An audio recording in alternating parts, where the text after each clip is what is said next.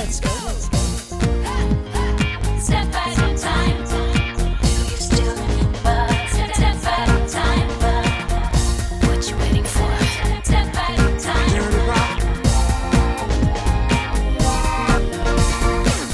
Bonjour à tous. Si vous fréquentez les réseaux sociaux pop, vous avez dû souvent voir apparaître des échanges de fans de quelconque pop star défendant fièrement une chanson ou un album jugé selon eux sous-coté underrated. À juste titre ou non, amenant alors à des débats enflammés sur des sujets de grande importance, la preuve, j'en ai fait 36 épisodes. Et l'album dont on va parler aujourd'hui, bah, c'est probablement un des points de divergence les plus récurrents de cette dernière décennie entre les fans de pop culte et incompris pour les uns, imbitable et raté pour les autres, mais qui rassemble car il ne laisse personne indifférent. Je m'appelle Thibaut et vous écoutez Le Jour Pop, le podcast qui vous raconte les plus grands classiques de la musique pop ainsi que les artistes qui ont fait et font son histoire.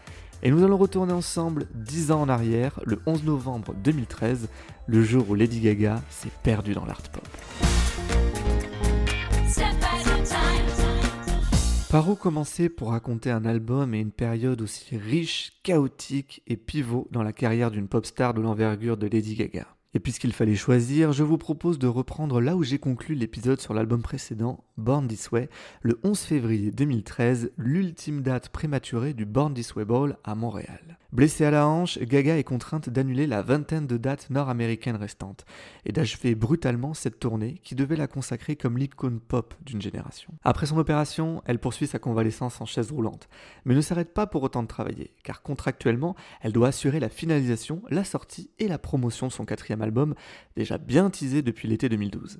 Gardez bien cet élément en tête car les contraintes business vont très souvent entrer en confrontation avec la volonté artistique de la chanteuse jusqu'à exploser au moment de la sortie du disque.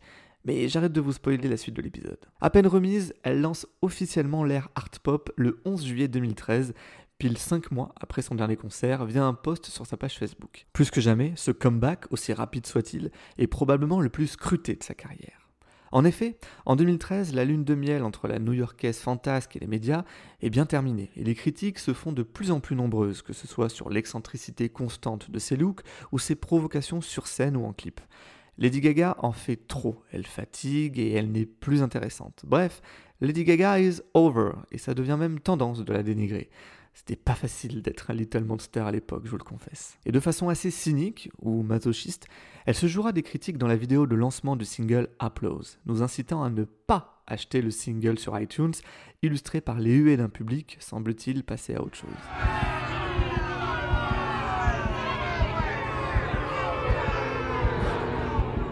Le coup de com' chauffe à blanc les fans sur les internets. Ces mêmes fans, enrôlés dans des guerres sans pitié entre différents clans de fans pop, qui s'écharpent à longueur de journée et de nuit sans fin, je peux en témoigner, sur les forums et les réseaux sociaux pour savoir qui est la meilleure pop star. Et le grand combat de ce mois d'août 2013 fait s'affronter Lady Gaga à Katy Perry. C'est cette dernière qui dégaine la première avec Roar, le single lancement de son troisième album.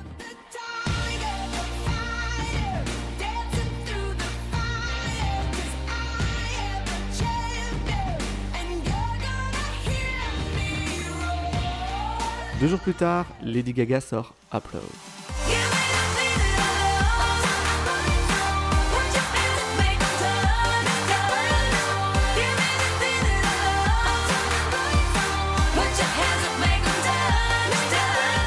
Ce besoin irrépressible et vital de reconnaissance pour se sentir vivant. Un titre pourtant que Gaga ne voulait pas comme premier single de l'album et dont elle a tenté de saboter la sortie. Well, I never choose my singles, so I didn't actually choose it. But uh, I thought it was a great choice as a lead single because the album is very eclectic and it goes on a journey.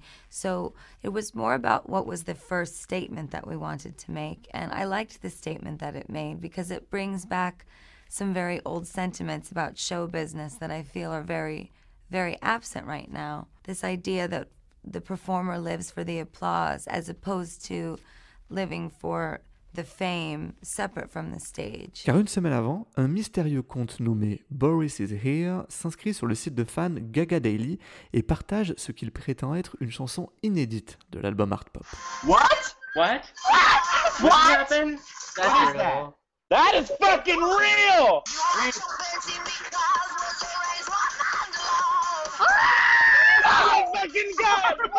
Les fans sont hystériques lorsqu'ils comprennent qu'il s'agit bel et bien d'un titre inédit, en l'occurrence Aura, le futur titre d'ouverture de l'album. Et quelques temps plus tard, on apprendra que derrière ce fameux Boris se cachait en réalité Gaga elle-même, déçue que son label préfère exploiter une autre chanson que celle qu'elle souhaitait. Et voilà un des signes parmi d'autres des tensions entre Gaga et son management. Internet et la relation privilégiée qu'elle y entretient avec ses Little Monsters va jouer un rôle capital dans l'exploitation d'art pop. Pour rappel, en 2012, Gaga devient la personne la plus suivie sur Twitter et la première à dépasser les 20 millions de followers. Hello, world.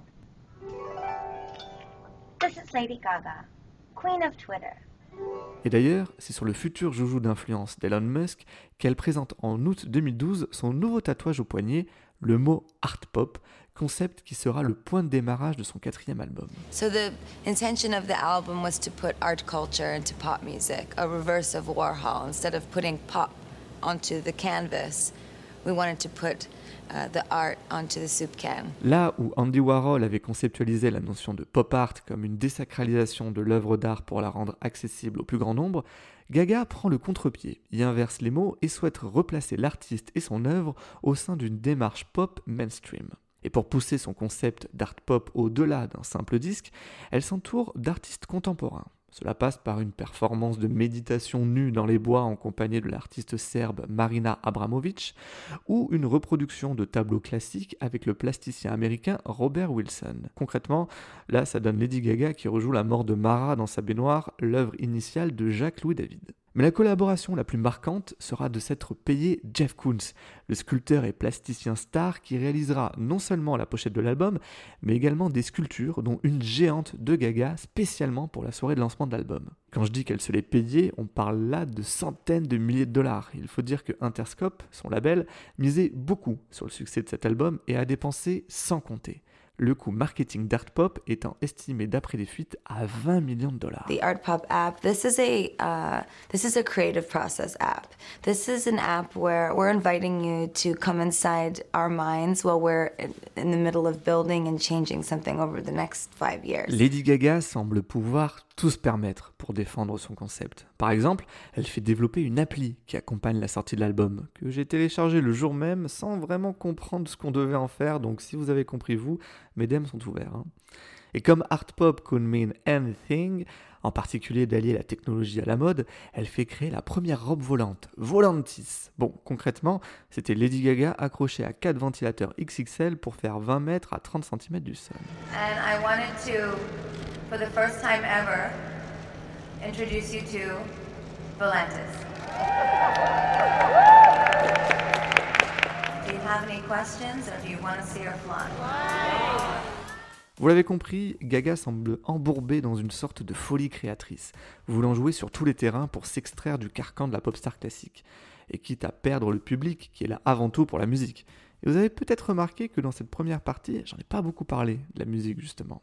Mais c'est à l'image de cette période et la perception du public où tous les projets annexes, les discours et provocations de l'artiste pouvaient cannibaliser le plus important, les chansons. Pourtant, Art Pop, c'est un album qui contient de belles réussites et possiblement certains de ses meilleurs titres, les plus bruts et personnels à cette époque.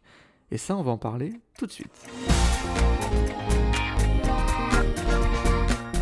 I wrote all the songs uh, with my friends, uh, DJ White Shadow, DJ Zed, uh, Madian, and uh, we spent two years together working. So uh, this is a big moment for us. We're excited for you to hear it. Le travail d'écriture d'Art Pop commence en 2011, peu après la sortie de Born This Way. Mais l'album prendra réellement vie durant la tournée qui suit en 2012, à l'instar de Born This Way qui avait été réalisé sur les routes du Monster Ball. Si Gaga reste fidèle à ses racines dance, pour la première fois, elle s'éloigne de son producteur star Red One qui ne réalise aucun titre de l'album. Elle se tourne davantage vers des DJ pour accentuer la touche électronique du disque. On retrouve Paul Blair, alias DJ White Shadow, qui était déjà présent sur Born This Way. Il réalise cette fois la moitié de l'album, avec des résultats, disons, inégaux. Ça reste mon avis, mais des titres euh, vraiment pas terribles et indigestes comme Manicure ou J-Wells and Drugs, perso je les zappe tout le temps, se mélangent à de pures réussites telles que Art Pop, la chanson, ou Sex Dreams.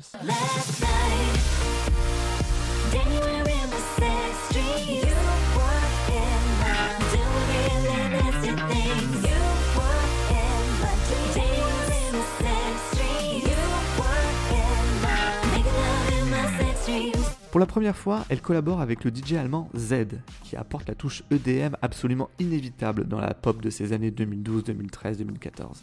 Et parmi les titres sur lesquels il a collaboré, on retrouve Aura, dont je vous ai parlé plus tôt, qui est vraiment barré dans sa construction avec des sonorités mariachi, électronique et un peu western spaghetti.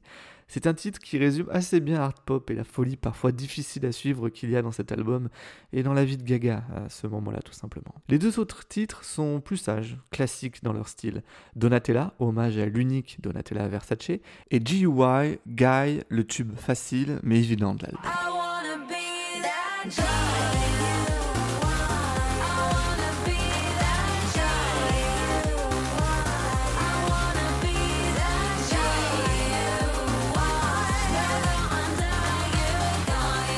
la collaboration que je trouve personnellement la plus intéressante, c'est celle avec le français Madeon sur trois des peut-être meilleurs titres de l'album. Venus, Mary Jane Holland et Gypsy. Un tremplin incroyable pour ce Nantais d'alors 18 ans que Gaga a rencontré à l'issue de son premier concert au Stade de France le 22 septembre 2012. J'y étais, c'était inoubliable. En fait, on s'est rencontrés pour la première fois en vrai après son show au Stade de France. Donc, euh, je suis allé la voir au Stade de France et puis on allait, euh, je suis retourné dans sa, dans sa chambre d'hôtel où elle avait euh, forcément euh, un piano à queue, comme tout le monde. Et donc, du coup, je me suis assis au piano et puis j'ai commencé à, jouer des accords que j'avais.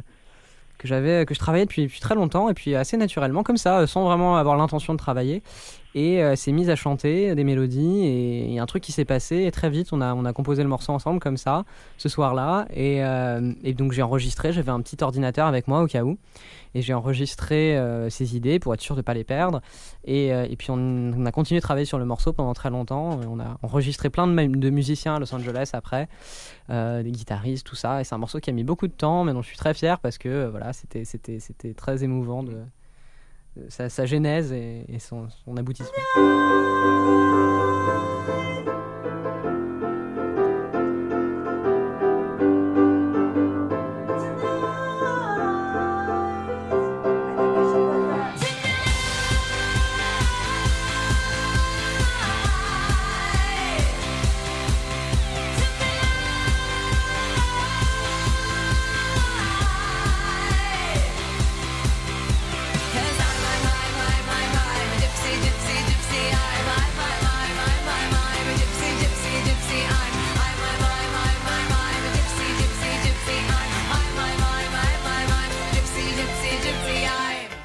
Après The Fame Monster et Born This Way, qui exploraient des univers, des imageries, des sonorités plus sombres, la volonté de Gaga avec Art Pop, c'est un appel à la libération par la création. Se libérer de ses doutes, de ses traumas et des injonctions du monde extérieur pour avant tout s'amuser et créer. Have fun, c'est vraiment le mot d'ordre d'Art Pop. Et si vous avez assisté à la tournée qui a suivi en 2014, ça a vraiment pris tout son sens.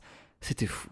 La majorité des textes ne sont pas d'une très grande profondeur et ne nécessitent pas une analyse de texte poussée. Mais en s'attardant un peu sur certains titres, on se rend compte que Gaga se livre davantage sur ses blessures profondes. Je pense au titre Swine, qui est le porc, l'animal en anglais, où elle évoque à mot couvert le viol dont elle a été victime quand elle avait 19 ans. What I thought was I wrote a song called Swine. The song is about rape. I feel like you were raped by someone.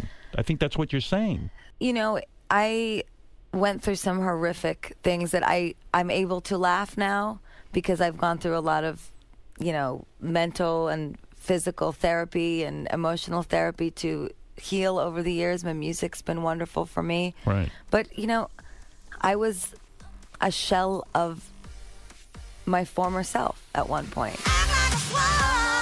Know, I know, I know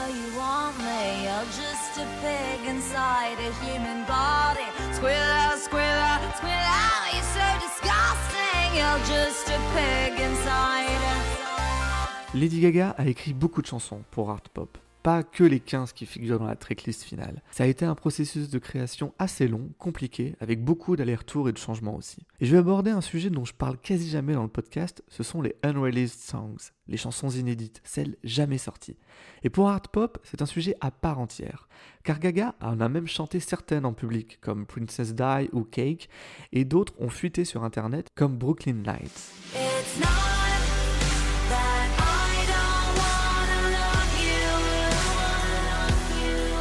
que la rumeur d'un volume 2, évoquée à la volée par Gaga, est devenue une demande insistante et constante chez les Little Monsters depuis 10 ans. Car cet album, il a une place particulière dans le cœur des fans. C'est celui qui a consolidé la fanbase quand le grand public a pu se détourner d'elle. Et c'est aussi un disque qui témoigne de sa fragilité mentale et émotionnelle à cette époque. Perdue dans le tourbillon d'un succès qui a fait d'elle un phénomène planétaire en moins de 5 ans et qui l'a fait tomber dans des excès de drogue et d'alcool inhérents avec un train de vie complètement hors sol. D'ailleurs, Lady Gaga a failli tout arrêter quelques semaines après la sortie de l'album, dont la promotion a tourné au chaos. Que s'est-il passé exactement? Comment et grâce à qui a-t-elle réussi à remonter la pente? Ça, on va en parler tout de suite. art pop was very rebellious. I would not adhere to one look. I would adhere to every look. I said my art pop could mean anything. And when I, as an artist, raise my hand and go, I will not subscribe to any archetypical behavior just because it makes the world comfortable, they go, you, I'm not comfortable.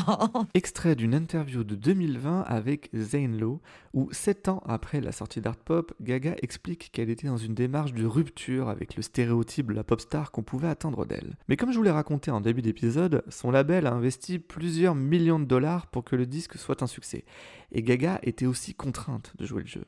Elle se lance dans une tournée promotionnelle énorme. Elle ouvre les VMA avec Applause, elle donne un concert événement au iTunes Festival de Londres, elle anime le prestigieux Saturday Night Live, elle a même droit à une émission spéciale le soir de Thanksgiving sur ABC. D'ailleurs, elle y chante avec RuPaul dans une robe en forme de préservatif, c'est complètement délirant, c'est camp et totalement dans l'esprit d'art pop.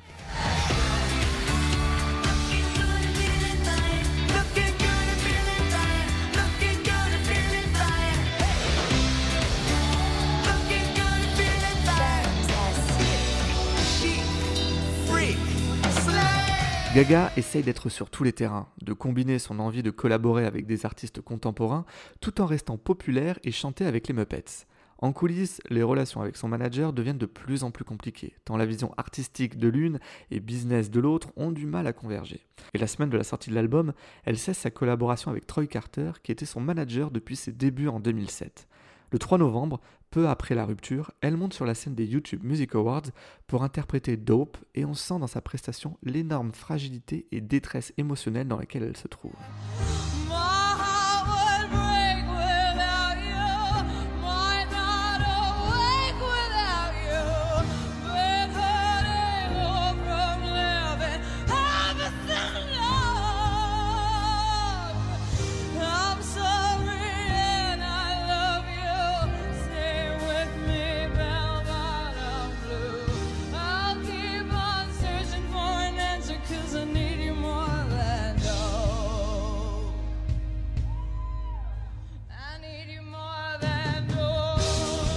Les désaccords entre Gaga et son label ont aussi porté sur le second single.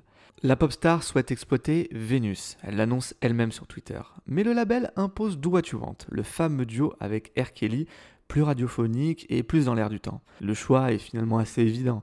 Do What You Want est vraiment un excellent titre avec des sonorités RB qui vont très bien à Gaga et qui sont nouvelles pour elle. C'est clairement un tube. Ce qui ne va pas, c'est de faire appel à R. Kelly sur une chanson où elle chante Fais ce que tu veux avec mon corps alors qu'en 2013, il était déjà accusé d'être un prédateur sexuel notoire. Mais à l'époque pré-MeToo, ça semblait moins problématique. En plus, le choix de faire appel à lui s'est vraiment fait à la dernière minute, au mois de septembre 2013, après la sortie d'Applause, sous l'impulsion de DJ White Shadow. when he sang on it, it was so magical and you know, he's he's a very talented person and I feel connected to him because he's also plagued by, you know, other people's projections of what he is.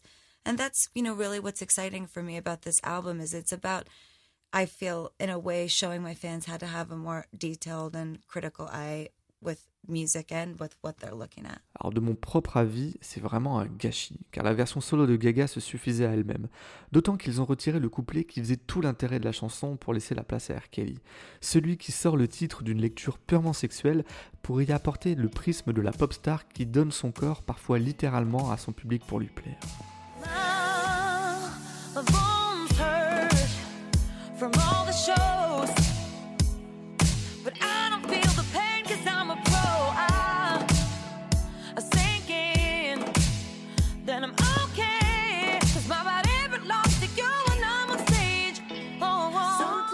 Un clip est tourné pour Do What You Want, réalisé par le photographe Terry Richardson qui vient de signer Wrecking Ball pour Miley Cyrus. Mais sa sortie est annulée. Simulation de viol, pause explicite entre Gaga et Kelly et beaucoup de nudité par-dessus. Certains extraits ont fuité sur internet et confirment qu'on était dans une avalanche de mauvais goût. D'autant que des accusations d'harcèlement sexuel à l'encontre de Terry Richardson refont surface pile au moment de la sortie d'Art Pop, après qu'il a donné une interview au New York Post en racontant des énormités du style, je le cite, J'étais un enfant timide et maintenant je suis un homme puissant en érection qui domine toutes les filles.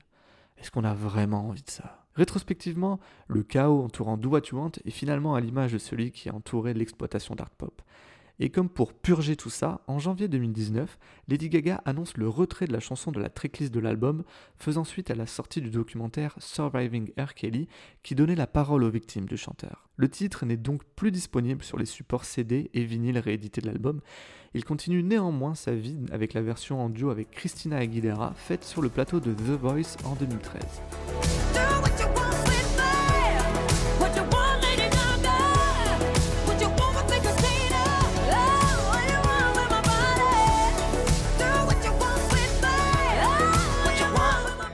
Et on regrette quand même que le choix d'Ixtina ne se soit pas fait dès le début. Si 2013 était l'année du chaos pour Gaga, 2014 sera celle de la reconquête.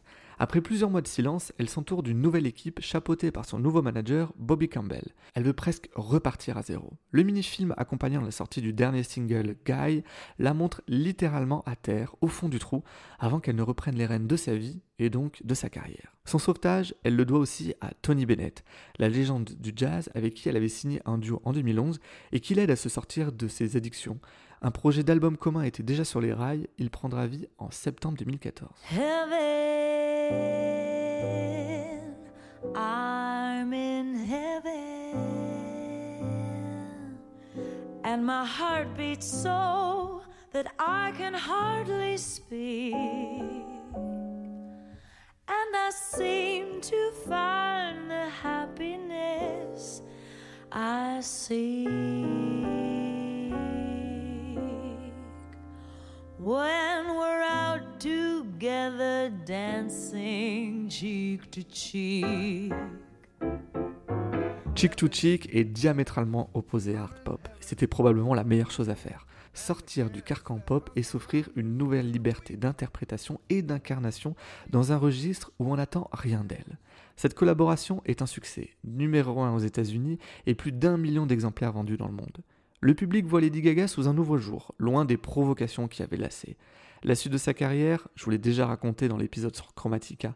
Elle a trouvé le juste équilibre entre la pop et d'autres styles, dont le jazz, mais également via la comédie. Dix ans après, Art Pop apparaît comme la clé de voûte de sa carrière. Cet album dont l'échec, pas nécessairement commercial, mais d'image et de perception du public vis-à-vis d'elle, a permis à Gaga de se remettre en question, de se réinventer sans pour autant se renier et d'inspirer aussi une nouvelle génération d'artistes en continuant à remplir des stades.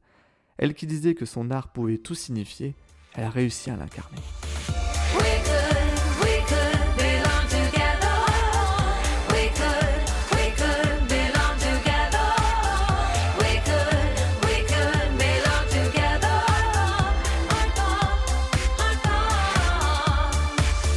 Free my mind, art pop. You make my heart stop.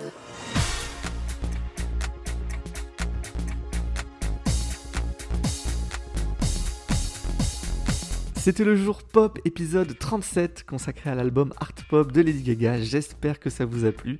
Si vous avez envie qu'on en discute ensemble, parce qu'il y a beaucoup de choses à en dire, bah rendez-vous sur Instagram, Twitter, TikTok. C'est le jour pop partout. Et si ça vous a vraiment super plu, eh ben n'hésitez pas à aller mettre une jolie note au jour pop sur Apple Podcast et Spotify pour faire encore plus décoller le podcast. Moi je vous donne rendez-vous très vite pour un nouveau jour pop. D'ici là, prenez soin de vous et moi je vous dis à bientôt. What you waiting for?